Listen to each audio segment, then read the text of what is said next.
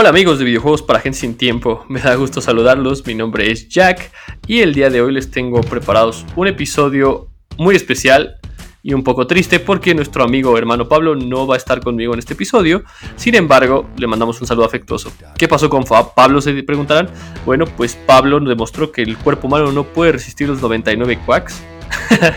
no, no es cierto, la verdad es que lo vacunaron, la vacuna que le tocó fue la AstraZeneca y pues nuestro querido Pablo lo tumbó mucho. Está como ramita de perejil hervido en su casa, descansando. Y pues el día de hoy no los vamos a dejar sin noticias. Entonces este podcast me lo voy a aventar yo. Les voy a contar lo más relevante de la semana, que esta semana estuvo muy buena. Y también les voy a contar la historia de Tencent y Crytek y cómo nos van a gobernar porque los chinos ya nadie le está poniendo ninguna traba. Sale muchachos, voy a empezar con la primera noticia. Y la primera noticia es que Ghostwire, un juego eh, que iba a salir a finales del 2021, fue retrasado para principios de 2022. Este juego es un exclusivo de PlayStation 5 y fue creado por el diseñador y creador de Resident Evil. Este juego pues nos los avisaron el día de hoy para que, no sé, si que esperaban comprarlo en diciembre, pues se van a tener que esperar por lo menos al primer cuarto del 2022 para poderlo jugar. Aún no tenemos nada nuevo, nada de información, pero para que lo tengan en contexto. En segundo lugar, les quiero contar que Netflix el día de hace unas horas confirmó un rumor extraño que estaba por ahí rondando y es que Bloomberg dio la campanada de que contrató, o sea, Netflix contrató a un ex directivo de EA esto para desarrollar lo que va a ser su programa de streamings. Es decir, el año que entra en Netflix ya vamos a poder ver streams de videojuegos. ¿Qué ves para esa noticia? Está interesante, ¿no? A veces vemos que las empresas están acaparando todo este mercado, pero Netflix ha propuesto muy buenas cosas, ha hecho muy bien sus series, muy bien sus películas y creo que esta apuesta les puede salir muy bien. Creo que ojalá sea una nueva plataforma para nuevos, este, nuevos streamers que propongan algo diferente y que pues así que se siga explotando este mundo de videojuegos, ¿no? Y bueno, otra noticia que tuvimos esta semana es que Hace el lunes se vendió una copia de Super Mario 64 cerrada. Wata, la empresa que ya hemos hablado en episodios anteriores que califica estas copias y productos de coleccionistas, pues le dio el 9.8. Ojo, esta pieza estaba cerrada, completamente intacta, y se vendió en un millón y medio de dólares. Es brutal. Pablo, saludos Pablo, eh, nos había augurado que en algún momento íbamos a ver una pieza de videojuegos que pasaría el millón de dólares. Y miren, no pasó ni un mes y Pablo lo, ahora sí, como Madame Sassou lo, predijo, ¿no? Lo cual es interesante porque esto nos significa que los videojuegos ya son más rentables que hasta la industria de bienes raíces. Y por otro lado, hace unos meses se vendió el Nintendo PlayStation. Si ubican esta historia, Nintendo y PlayStation colaboraron juntos eh, para crear una consola, la cual pues solo salieron prototipos y ni siquiera salieron. Bueno, pues se vendió uno de esos prototipos en 360 mil dólares. Ni siquiera la tercera parte de lo que costó este Super Mario 64 cerrado. ¿Qué está pasando, amigos? O sea, yo, ¿ustedes comprarían un videojuego de un millón y medio de dólares, o sea, 31 millones de pesos mexicanos? Con eso tenemos una PC. Pero bueno, yo creo que está interesante esta noticia, vamos a ver qué pasa y vamos a ver quién le quita el récord a Mario ahora otra vez, ¿no? En fin, otra noticia muy buena que se dio esta semana y esta está cabrona. Salió Nickelodeon All Star Brawl. De la nada, así, como va. ¿Qué es este juego? Nada más y nada menos, amigos, que la copia del Smash Bros. Literal, plataformas, modo 1-1, multijugador, ¿Qué propone diferente este juego? Aún no lo sabemos. Lo que sí es que nos dio un batazo de nostalgia con los personajes que vamos a poder jugar.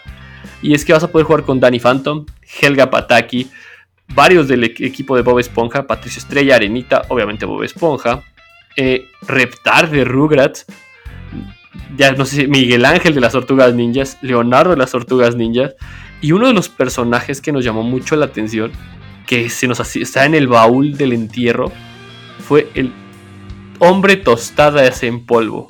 Este, si lo recuerdan, salía en Ren Stimpy. Si no lo recuerdan, se van a volver locos los niños y la gente y, la nueva generación que está en contra del, de lo, ya saben, de esta poca cultura de respeto inclusive y todo esto. Hombres Tostados en Polvo es un superhéroe de esta serie y era una tontería su programa, pero bueno, este personaje va a estar en este juego Y regresando a la premisa del Nickelodeon All Star Brawl, va a ser multiplataforma, o sea, va a estar en todas las plataformas en Xbox, PlayStation, Nintendo Switch, Steam, ¿ok? Lo cual está padrísimo, dices, wow, me, encantaría poderlo jugar. Vamos a ver qué tal, vamos a darle ese beneficio de la duda, la verdad es que se llama la atención, posiblemente metan canciones del pasado, escenarios buenísimos que queríamos jugar. Pues vamos a ver si alguien por primera vez va a destronar o se atreve a destronar al Smash o pasará desapercibido. Por otra noticia que les voy a dar, y esta es reciente, salió el día de hoy, hoy 15 de julio amigos. No, no, no, esto es, para mí es una noticia perra, en serio buena. La noticia perra es la siguiente. Salió el verdadero Switch Pro. para mi gusto así es. Y es que Valve, la compañía, el día de hoy nos dio un campanazo, un batazo, la sacó del parque y nos presentó el Steam Deck. ¿Qué es el Steam Deck? Es una consola portátil en la que puedes jugar videojuegos de la biblioteca de Steam. Así es, señores, va a poder aguantar el Warzone, va a poder aguantar el Fortnite, va a poder correr el Apex, va a poder correr el Overwatch, juegos como Halo, como Dead by Daylight. No, no, no, o sea, vas a traer una, como un mini PlayStation 4 en tus manos. Así de potente va a estar la consola. Y no solo esto, también va a salir un deck para que la puedas conectar a un televisor, pantalla, etc. Y la puedas linkear a tu, a tu proyecto de Steam por si quieres jugar. O sea, esta consola le, le pusieron todo. Las, las, especificaciones técnicas están en su página de Valve. Sin embargo, aquí en este podcast solo quiero dejarles con este comentario. El precio lo va a valer en calidad y precio, yo espero que sí. Steam, por lo regular, es una biblioteca de videojuegos. Vas a poder jugar el Halo, el nuevo Halo Infinite. Desde la salida en esta nueva consola. Y el precio de arranque es de 399 dólares, algo así como 7.500 pesos. Y aproximadamente con impuestos como 10.000 igual, como el OLED, ¿no? Entonces, ¿qué convendría más comprar, amigos? Una consola donde vas a poder tener juegos bastante chonchos en un aparato poderoso y aparte de una biblioteca, porque ojo, Steam luego tiene promociones muy buenas para comprar videojuegos, ¿eh? muy muy buenas. Y luego vas a poder conectarlo, vas a poder jugar tus juegos, vas a poder como jugar juegos pesados en portátil con muy buena calidad. Y lo que sigue es que también viene una opción con más almacenaje, creo que hasta 564 GB.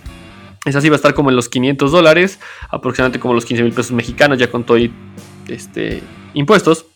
Y pues bueno, sin más preámbulos, esa es la noticia para mí, yo creo que de la semana. Es muy buena y vamos a ver en diciembre qué nos, qué nos regala este, este Steam Deck. Y de verdad, pues hay que evaluarlo. ¿Qué, qué, preferían comprar? ¿El Switch OLED o el Steam Deck? Lo dejo ahí porque sí es una muy buena competencia la que Nintendo va a tener que sortear. Y vamos a ver si Valve, igual que Nickelodeon, destrona al rey o simplemente pasarán desapercibidos. Y bueno, me voy a lanzar con la historia de la semana.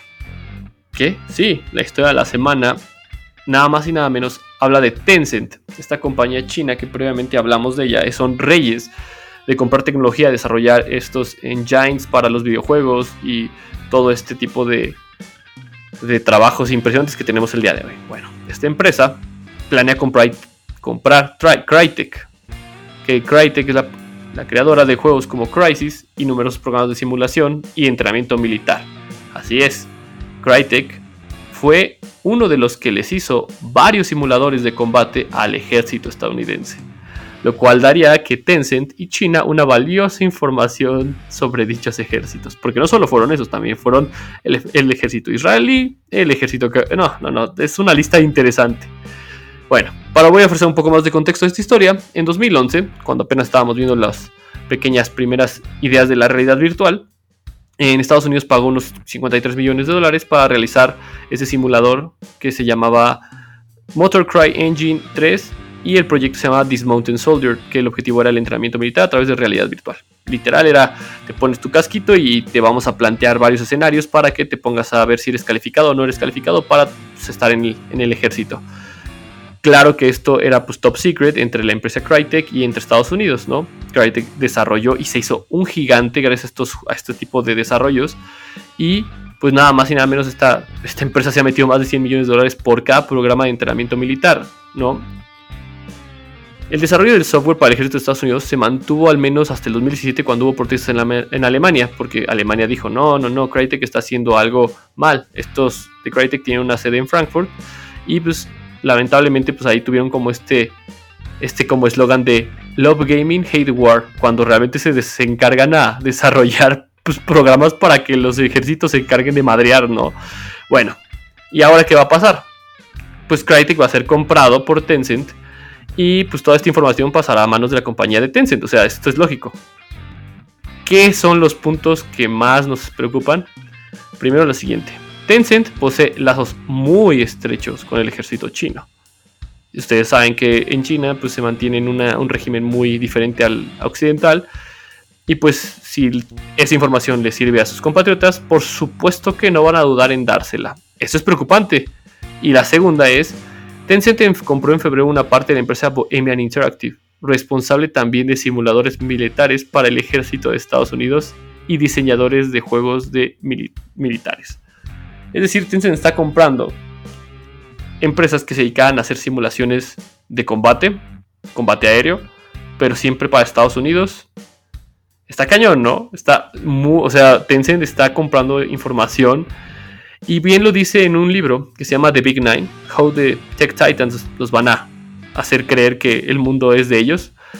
Eh, este libro lo escribió Amy Webb, deberían leerlo si lo pueden.